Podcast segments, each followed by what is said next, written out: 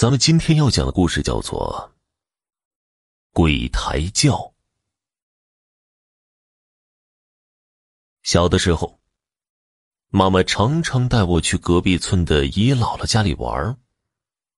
由于姨姥爷走得早，姨姥姥很怀念他，便总是讲姨姥爷年轻时候的事儿。有一次。就讲起了他和姨姥爷结婚时候的故事。姨姥姥年轻的时候，也算是附近村子里有名的一枝花。那时候结婚，还是靠父母之命、媒妁之言。到了年纪，就有不少上门提亲的人。姨姥爷虽然是隔壁村落的，但也是一表人才，家中在村子里也算富农。因此，媒婆一上门，姨姥姥的父亲就同意了。但是，由于两个村子隔着一段距离，姨姥姥直到订婚那天才第一次见到姨姥爷。大概真是天赐良缘吧，两个人一见倾心。从此，姨姥爷就常常骑着驴走大半天的路来我们村儿。那个时候，山中经常有土匪出没，一个人出门非常不安全。可是，这都阻挡不了姨姥爷的热情，就为了看姨姥姥一眼，送点东西给姨姥姥，再趁着太阳没落山再赶回去。有一天呢，姨姥爷又来见姨姥姥了，临走之时，姨姥爷将一只金簪子。塞到了姨姥姥手中。那个时候大家都很穷苦，平常百姓家哪见过什么金的东西啊？听姨姥爷说，他将自己攒了多年的私房钱都用来换这一只金簪子了。姨姥姥十分感动，那金簪子雕刻的十分精细，看起来就像古代的样式。姨姥姥对金簪子喜欢的不得了。又舍不得带，就用红布给包住，找了一个木盒子给装了起来。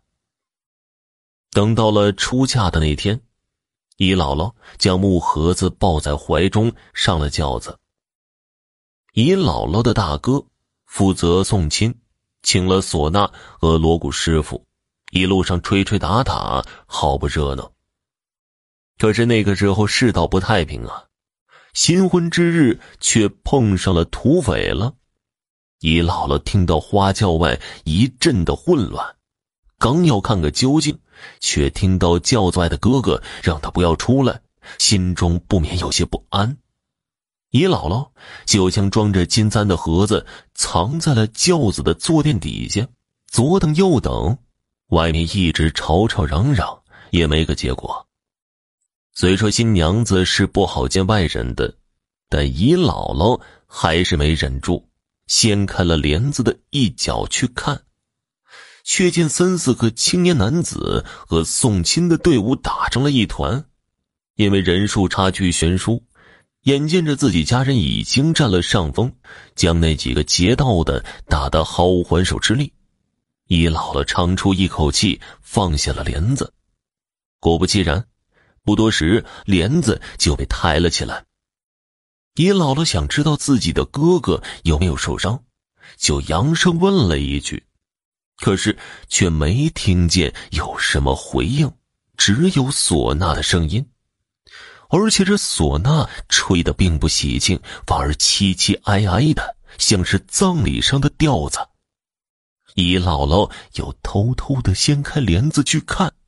只见前面抬轿子的人一身脏兮兮的红色长袍，头上还戴着奇怪的帽子，根本就不是自家人雇的轿夫的打扮。更可怕的是，这个人红色的长袍下面居然没有脚。这个时候，那轿夫回过头来，脸色灰白，俨然是一个死人。姨姥姥吓得大叫起来。可是那些鬼轿夫却像听不到、看不到一般，继续抬着轿子往前走。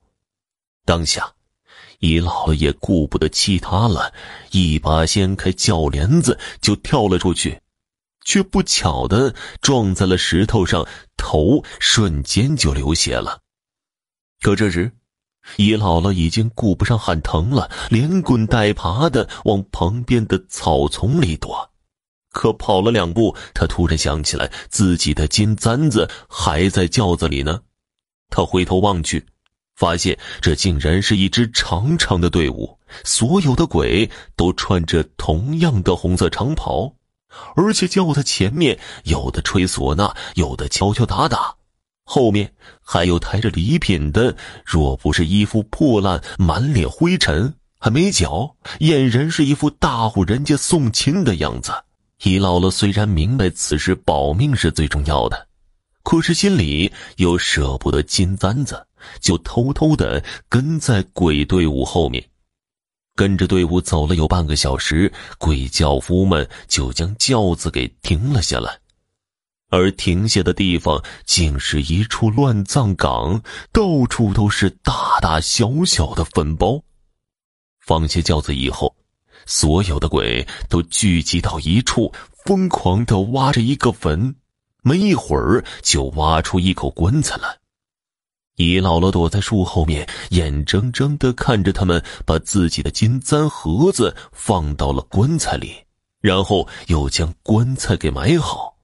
这些鬼像搞什么神秘仪式一样，一起朝那坟墓磕了三个头，突然就消失不见了。姨姥姥想去拿回金簪子，却又害怕的不行，最终还是决定先找他家人再说吧，便跌跌撞撞的往回跑。没一会儿，就撞上了来寻他的哥哥。姨姥姥扑进他大哥的怀里，哭诉了刚才的经历。姨姥姥和哥哥一商量，恐怕那些鬼本来要的就是金簪子，于是决定去山上把轿子抬回来。可姨姥姥带着送亲的一行人在山上找了半天，却怎么也找不到那个乱葬岗了，只能打道回府。回到家后，由于婚礼没办成，所以另外找了个好日子，重新的办了婚礼。婚后，姨姥爷带着姨姥姥去村里的长辈家里拜访，其中有一个人是末代秀才。他听了姨姥姥的离奇经历后，说：“村志东有过记载，在古代的时候，这周围的山上产铁，因此将这一带分封给了一个小王。后来随着铁矿的枯竭，这个姓王的家族也衰败了。”这一带的村子也随之落后封闭了起来。姨姥姥见到的那个乱葬岗，恐怕就是这个家族的祖坟。而那金簪子，说不准本来就是人家的陪葬物，是被盗墓贼偷出来的罢了。那老秀才还安慰姨姥爷：“全当花钱买个教训，如今物归原主了，也好过被带着阴气的簪子。”招来灾祸。